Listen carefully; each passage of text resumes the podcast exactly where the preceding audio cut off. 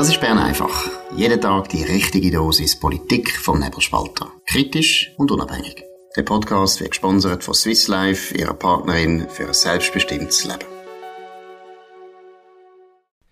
Ja, das ist die Ausgabe vom 11. September 2023. Dominik Feusi und Markus Somm. Ja, gestern im Wallis eine historische Abstimmung zu der Zukunft von der Solarenergie. Das kann man glaube ich sagen. Was sind da die wichtigsten Erkenntnisse, Dominik? Ja, das Wallis äh, lehnt das Solardekret ab, was es braucht, zum äh, Projekt wie Gondosolar oder Grengelsch Solar ähm, zu bauen mit 54 Prozent. Ja, sagen die Oberwalliser Gemeinden. Nein, sagt das Mittel- und das Unterwallis. Es ist relativ klar, äh, die, die Milliarden an Subventionen profitiert hätten, die hätten äh, vielleicht äh, eher Ja gesagt, so in der Tendenz. Aber klar ist auch, wenn die Projekte wirklich im Klimaschutz etwas etwas gebracht hätten, dann hätte das Wallis wahrscheinlich Ja gesagt, weil das Klimagesetz ist mit 59 Prozent sehr deutlich angenommen worden im Wallis. Und jetzt ähm, hat man die konkrete Umsetzung, wo eben wo man so ein bisschen zusammen, äh, in den Zusammenhang stellt, aber wo nichts miteinander zu tun hat, abgelehnt ja, für einen haben die Oberwalliser meiner Meinung nach falsch entschieden natürlich, aber es zeigt sich, sie sind typische Deutschschweizer. Dort ist das äh, grüne Anliegen durchaus durchgekommen, obwohl eben die Grünen im Wallis haben ja das Ganze bekämpft. Aber im Welsch-Wallis ist das nicht so wichtig. Aber was wirklich ganz wichtig ist, die nationalen Auswirkungen jetzt von dem Entscheid darf man nicht oder kann man gar nicht unterschätzen. Es zeigt sich, was wir schon ein paar Mal gesagt haben, dass die Grünen und die Linken zwar immer davon schwätzen, dass sie gerne die erneuerbaren Energien würden mehr fördern aber was wir schon gesehen haben bei der Wasserkraft, wo sie jede Erhöhung von einer Staumauer verhindert haben, zeigt sich jetzt auch beim Solar und es wird sich auch noch zeigen, wenn die ganzen Windmühlen aufgestellt werden sollen im Kanton Zürich, mache ich jede Wette, dass dann auch irgendwelche Naturschutzorganisationen oder sogar die Grünen sich dagegen wenden. Schön ist die Reaktion von Balthasar Glättli, Präsident der Grünen. Er gratuliert der Walliser Grünen für ihren Sieg. Großartig. Er schrieb dann, schneller und intelligenter Ausbau der Solarenergie, auch alpin, klappt dann, wenn man auf und neben bestehenden Infrastrukturen vorwärts macht. Und er bringt dann einen alten, ähm, einen alten Hinweis auf ein YouTube-Film bei der NZZ Standpunkt. Auch andere Grüne haben äh, das befürwortet, haben gesagt, das ist jetzt eben der Entscheid, der dazu führt, man soll eben auf allen Dächern und allen Fassaden im Mittelland soll man äh, Solaranlagen machen, also dort, wo es genau eben im Winter ähm, Nebel hat. Ähm, und das ist ein Argument für die, die Anlagen in den, in den Bergen. Aber das ist offenbar ähm, beim Balthasar Glättli und Konsorten nicht angekommen. Ja, vor allem lustig ist, dass man da mal gemerkt dass der Balthasar Glättli erstens Philosophie studiert hat, was er sagt, versteht kein Mensch. Und das Zweite ist auch, dass er nie wird Bundesrat werden will das ist so eine klare Niederlage. Und wie er jetzt das probiert, schön zu reden auf eine Art, die eben kein Mensch versteht, ist also schon ähm, höhere Kunst, aber wird nie, nie, nie den Erfolg sicherstellen, den die Grünen bräuchten, wenn sie wirklich im Bundesrat wollen. Die Grünen sind nach wie vor eine pubertäre Steinzeitpartei, wo je nach Kanton eben auch absolut unberechenbar sind und das hat sich jetzt im Wallis gezeigt mir kommt noch eine andere Sache in Sinn. Weißt, das grosse Narrativ auf linksgrüner Seite ist ja, dass wir überhaupt kein Problem hätten in der Energiepolitik, wenn nicht die Bürgerlichen seit 20 oder 100 oder 700 Jahren den Ausbau der erneuerbaren Energien blockieren. Und das Narrativ das ist immer schon falsch gewesen, weil ähm, es ist, die, die Bürgerlichen sind nicht gegen den Ausbau von Erneuerbaren gewesen, sie sind einfach dagegen gewesen, dass man dort Milliarden ausgibt und es nichts bringt. Aber Jetzt ist es eigentlich kompletter Bullshit, wenn man das ab jetzt noch behauptet, weil die Grünen und grüne Umweltverbände äh, haben gegen die Solarprojekte in den Bergen gekämpft. Ja, und es zeigt sich einfach, sie sind anti-Wachstum. Das ist der Punkt. Sie ja. sind nicht für eine Bewältigung vom Klimawandel. Das interessiert sie nämlich überhaupt nicht. Das ist im Prinzip nur ein Vorwand gewesen, um den Kapitalismus und sein Wachstum zu bekämpfen. Weil wenn es um den Klimawandel geht, erstens wäre es für die Atomkraftwerke, das ist das Erste. Aber zweitens würden es also Solaranlagen jetzt einfach durchwinken und in saure Äpfel reinbeissen. Weil das ist ja genau da, warum wir skeptisch sind, die erneuerbaren Energien auszubauen in der Schweiz, in einem Land, wo jetzt 8 Millionen Millionen Einwohner hat, wo eine ganz wahnsinnig einzigartige Landschaft hat und relativ viele Einsprachemöglichkeiten. Das ist absolut utopisch, dass man die erneuerbaren Energien in dem Maß ausbauen kann, wie sie wollen. Da kommt noch dazu, dass sie nichts bringen Es ist viel einfacher, in Betznau Leibstadt und in Gösgen je fünf neue Reaktoren hinzustellen, und zwar in zehn Jahren. Und dann ist das Problem gelöst und erledigt. Wir brauchen keine Solaranlagen, wir brauchen keine Windräder, gar nichts. Ich würde auch sagen, der Entscheid ist eine Steilvorlage für den Albert Rösti. Ich meine, er muss sich jetzt schon überlegen, was er als, als Energieminister macht. Oder er weiß jetzt, dass er diese Pläne auch nicht kann, ähm, verwirklichen oder? Er weiß, dass, dass man kann das Problem auch mit alpinen Solaranlagen nicht lösen und zwar nicht das Jahr, nicht das nächste Jahr und auch nicht 2027. Eigentlich müsste er jetzt sagen, gut, also wenn er das auch nicht will, Linksgrüne, dann müssen wir eben das ganze Konzept von der Energiestrategie und von der sicheren Stromversorgung 2050 neu denken und neu schreiben. Genau, und da muss man den Christian Wasserfallen noch loben ein, wirklich einer der besten Freisinnigen, die wir überhaupt haben in der ganzen Schweiz. Unbedingt wiederwählen, als Aufforderung in Bern. Unbedingt wiederwählen mit Rekordergebnis. Lichter löschen mit den Grünen, tut er twittern. Auf X heißt das ja heute, egal welche Energieform, die Grünen sind sicher dagegen. Gegen den größeren Grimselsee, gegen CO2-freie AKW, gegen alpine Solarenergie, gegen neue Stromleitungen. Grüne wählen heißt Dunkelheit. Wir sagen Steinzeit in der Höhle. Hört auf mit dieser absolut pubertären Partei. Weg mit dieser Steinzeitpartei. Gut, was man auf jeden Fall muss den Walliser attestieren, sie haben richtig abgestimmt. Und das heisst, sie verdienen da wieder mal einen guten, tiefen Schlaf. Auch in den Bergen kann man gut schlafen. Zu dem Thema haben wir auch noch eine wichtige Information. Der Powernap wird Ihnen präsentiert von Schlafvoll. Schlafvoll ist das Schweizer Bettenfachgeschäft mit den besten Preisen. Eine Beratung in einer der elf Schlafwohl-Filialen lohnt sich auf jeden Fall. Mehr Infos auf schlafwohl.ch. Gut, gehen wir zu einem anderen Thema, das nicht ähm, so erfreulich ist. Es geht um Missbrauchsvorwürfe, die es ab und zu immer wieder gegeben hat in der katholischen Kirche. Jetzt gibt es schwere Vorwürfe gegen die Schweizer Bischöfe. Um was geht es da? Ja, ähm, ein ehemaliger Sprecher von der Bischofskonferenz, der Nicolas Bettiger, hat in einem Brief, äh, er ist selber Priester, muss man auch sagen, in einem Brief an Vatikan äh, alles, was er zu dem Thema weiß, am Vatikan gemeldet. Man hat es auch der Bischofskonferenz gemeldet. Sie hat auch die Staatsanwaltschaft eingeschaltet. Das ist so ein, ein Vorbeben um eine Studie, wo eigentlich morgen sollte rauskommen. Der Sonntagsblick hat äh, ähm, von dem Brief irgendwie oder von diesen Vorwürfen im Brief Kenntnis bekommen, hat das gestern gebraucht. Es geht offenbar auch um einen Namen, also ein aktiver Bischof, wo soll äh, Missbrauch begangen haben. Das ist äh, alles bis jetzt nicht bewiesen, aber es ist sehr, sehr schwerwiegend. Ähm, kirchlicherseits werden die Vorwürfe untersucht vom Bischof von Chur, vom Joseph Bonmain. Ähm, dann eben die Staatsanwaltschaft ist eingeschaltet worden. Es gibt eine große Geschichte und es ist neben dem einen Fall, wo selber Missbrauch gemacht worden ist, auch eine lange Liste von Vertuschungsvorwürfen. Man hat offenbar wirklich alle ähm, Bischöfe von den letzten 60, 70 Jahren unter die Lupe genommen und erste, erste äh, Erkenntnisse daraus kommen aus. Und du würdest sagen, das ist alles zuverlässig, also es ist ein absolutes Erdbeben, oder wie würdest du es einschätzen?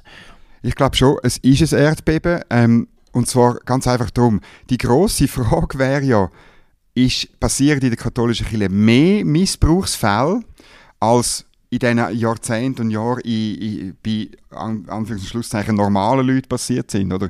Wo, wo vielleicht auch so ein Machtgefälle ist zwischen Priester und jetzt der äh, klassische Fall irgendwelchen Mitarbeiter oder Ministranten oder Freiwilligen oder so.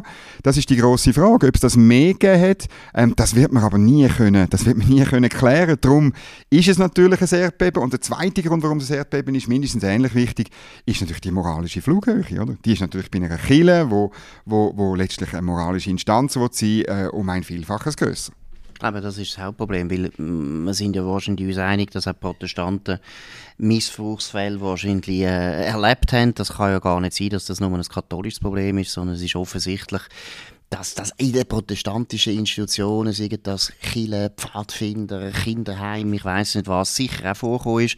Aber ich glaube, der wichtige Punkt, den du angesprochen hast, ist natürlich der Anspruch der Chile, dass sie eben moralisch äh, eine Glaubwürdigkeit haben, wo andere Institutionen so nicht sollen haben. Von dem her ist es ist, ist eine Tragödie, aber es ist auch eine Katastrophe für die katholische Kirche. Und es ist auch, muss man auch sagen, eine gewisse Unbelehrbarkeit schon feststellen. Ich meine, wir haben die Diskussion jetzt eigentlich schon seit etwa fast 30 Jahren und dass man immer noch das Gefühl hat in der Führung der Kirche, jetzt zum Beispiel der Schweizer Kirche, dass man das einfach mal vertuschen und nicht darüber reden das ist schon eine äh, grosse Unbelehrbarkeit. Man sollte wissen, am Beispiel Irland, Deutschland, Amerika, dass es am Schluss immer rauskommt. Also eben immerhin hat man jetzt die allerneuesten Sachen, die hat man der Staatsanwaltschaft gemolden, sobald man es hatte. Das scheint ein bisschen eine neue Politik zu sein. Der Joseph Bonnemann steht für das ein. Aber eben, es ist 2023. Es ist, wie du gesagt hast, man hat die Politik auch schon vor Jahrzehnten können ändern Genau, und dann haben wir wieder mal eines von den schönen Beispielen, wie eigentlich Aktivisten, wo sich Wissenschaftler nennen und Experten und so weiter, sehr viel Unsinn können erzählen in den Mainstream-Medien, auch relativ unhinterfragten Unsinn können erzählen. Da geht es wieder mal ums Fleisch. Der Feldzug gegen das Fleisch ist ein Lieblingsthema von diesen Leuten, ist ein bisschen ähnlich wie die Grünen, wo eigentlich, wenn man es genauer anschaut, der Klimawandel gar nicht wirklich das Ziel ist, dass man den bewältigen soll, sondern es geht wirklich um etwas ganz anderes. Es geht darum, die moderne Lebensform der Menschen vollkommen zu verändern, uns umzuerziehen. Dominik, um geht's?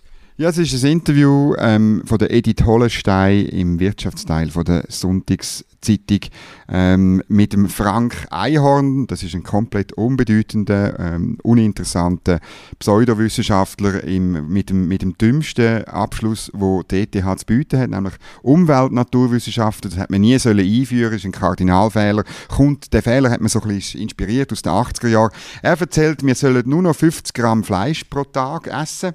Und ähm, der Staat muss jetzt eben handeln und als erstes Billigfleischaktionen in Supermärkten verbieten. Also es geht vor allem darum, dass Leute, die nicht viel Geld haben, kein Fleisch mehr essen. Der Frank Einhorn ziemlich sicher, ähm, äh, wenn er, er soll sich das weiter können leisten. Vielleicht ist er ja Veganer, ich weiß es nicht, ich wollte ihm nicht Unrecht tun. Genau, und er ist ja sicher ein Wähler von der SP oder von der Grünen. Also sicher von den Parteien, die sich jetzt grämen um Kaufkraftverlust von, angeblichen Kaufkraftverlust von vielen Leuten. Aber es ist ein interessantes Beispiel noch eines, wo einer unter dem Stichwort Wissenschaft absolut radikale, extreme, dogmatische Meinungen verbreitet und dass er so darstellt, als wäre das eben im Prinzip die, andere, die einzige Möglichkeit, die man hat. Der Georg Schwarz hat das, äh, ein Geophysiker auch von der ETH und er war auch Leiter von der Abteilung Kernkraftwerk und stellvertretender Direktor beim ENSI, also jemand, der rauskommt, ein wirklicher Naturwissenschaftler, nicht so ein Umweltwissenschaftler, die Pseudo-NGO, äh, das äh, Pseudo-NGO-Studium, das die ETH leider anbietet. Er tut das gut widerlegen. Dominik, wie macht das? Ja, er äh, hat ausgerechnet, ähm, wie viel CO2 man denn tatsächlich würde sparen Das ist nur ähm, sehr wenig. Und wenn man das würde kompensieren, also wenn man das würde sozusagen in Negativemissionen ähm, letztlich ungeschehen machen, würde das 7 Franken pro Person und Jahr kosten. Also, und, und, und trotzdem auf die Idee kommt er natürlich nicht. Das zeigt dem Aktivist, geht es darum, uns umzuerziehen. Es geht um, um den Veganismus, es, geht um, es, ist, es ist letztlich eine Frage von seiner Religion. Es geht gar nicht um, ums Klima. Genau, das ist ja das Interessante.